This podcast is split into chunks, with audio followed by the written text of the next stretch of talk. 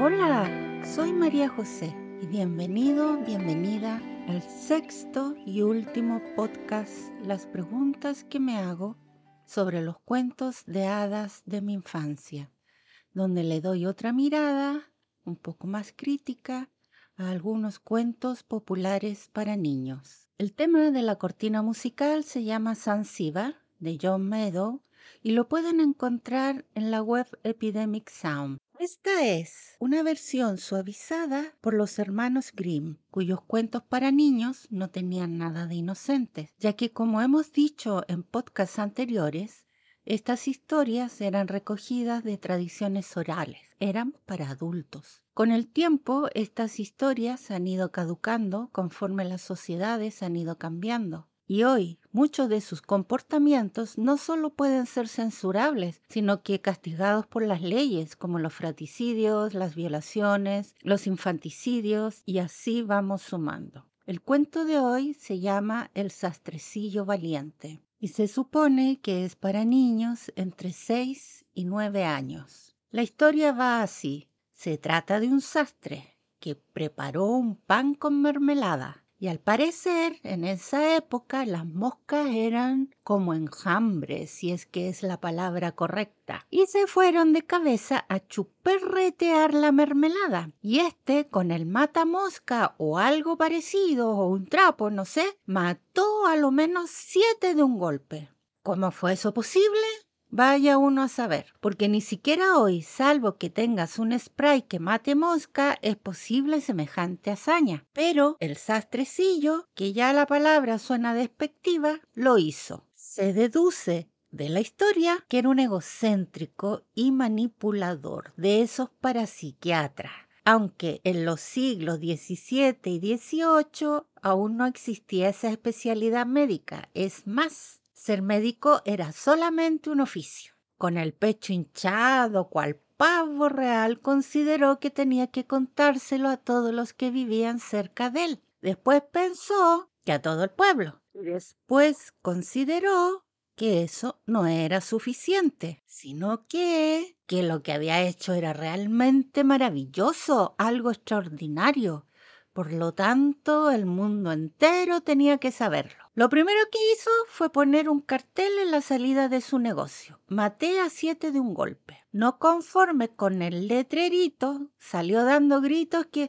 maté a siete, maté a siete, sin precisar que eran siete mosquitas, no moscardones, ni moscas gigantes, solo mosquitas, molestosas, eso sí, pero mosquitas cerró el negocio y decidió recorrer el mundo para contar su supuesta hazaña, con un letrero en el pecho que decía Matea 7, sin aclarar nunca jamás que eran moscas, lo que se dio para interpretaciones varias. La teoría de la comunicación tampoco existía en esa época, lo dejo como referencia. Así que algunos asumieron que tal vez se trataba de algo grande y heroico, porque nadie armaría tal escándalo por matar siete moscas de un solo golpe. Además que no es creíble por muy mosquitas que se trate. En el camino se encontró con un gigante. Yo supongo que se encontró con un hombre alto y bastante tonto,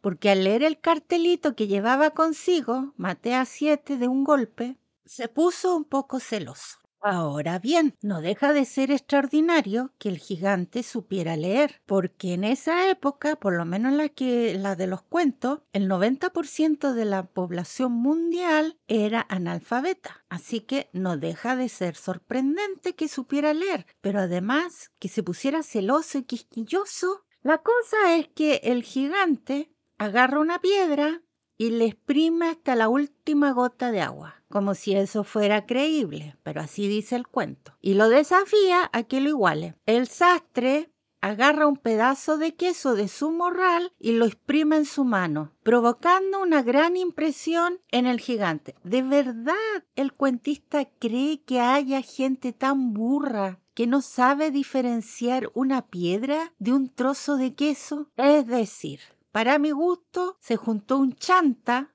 que es una persona que presume de tener algo, una especial capacidad, un conocimiento o un poder que en realidad no posee, con un tonto de capirote, o sea, escaso de entendimiento. Luego el gigante, ya un poco ya picadito, agarra otra piedra y la lanza al aire que no fue posible ver a qué tan alto llegó, de la fuerza con que la lanzó. Entonces el sastrecillo saca de su morral un ave y la suelta en el aire que se va feliz hasta perderse y obviamente para no regresar. Y el gigante no cabe en sí de impresión. Convencido el gigante que el sastrecillo era algo así como un héroe de Marvel o del universo DC o DC, le cuenta a sus amigos gigantes y estos, creyendo que el sastrecillo podría hacerles algo, salen corriendo temiendo que los mate a todos de un golpe. Así sigue su recorrido por lo que en su época o en esa época constituía el mundo. No existía la globalización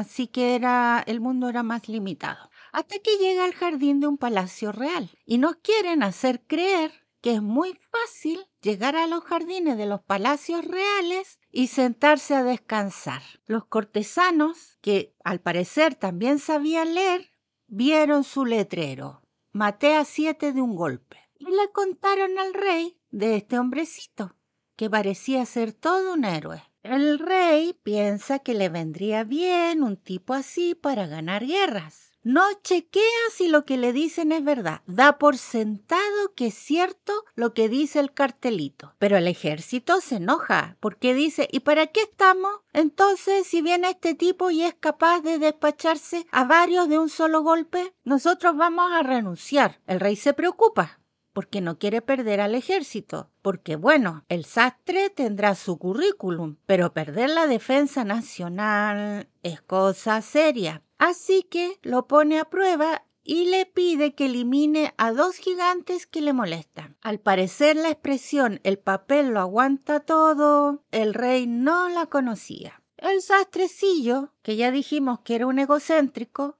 y un chanta, ni corto ni perezoso, le dice que la misión es pan comido, pero a cambio quiere casarse con la princesa y heredar el trono. Y otra vez nos encontramos con que sin pensarlo dos veces, sin negociar ni nada, el rey acepta. Como ya tenemos antecedentes en este cuento que los gigantes son tontos, los engaña haciéndoles creer que uno atacó al otro, así que se eliminan entre sí. Con lo que el rey le compra la mentira de que es todo un héroe, se casa con la princesa y se hace dueño del reino. Conclusión o moraleja. Primero que nada, vuelvo a repetir, no creo que fueran gigantes, sino personas altas. Lo que pasa que en el siglo XVII todos eran muy bajitos, o sea que tener un metro setenta o sesenta ya eras un gigante. Imagínate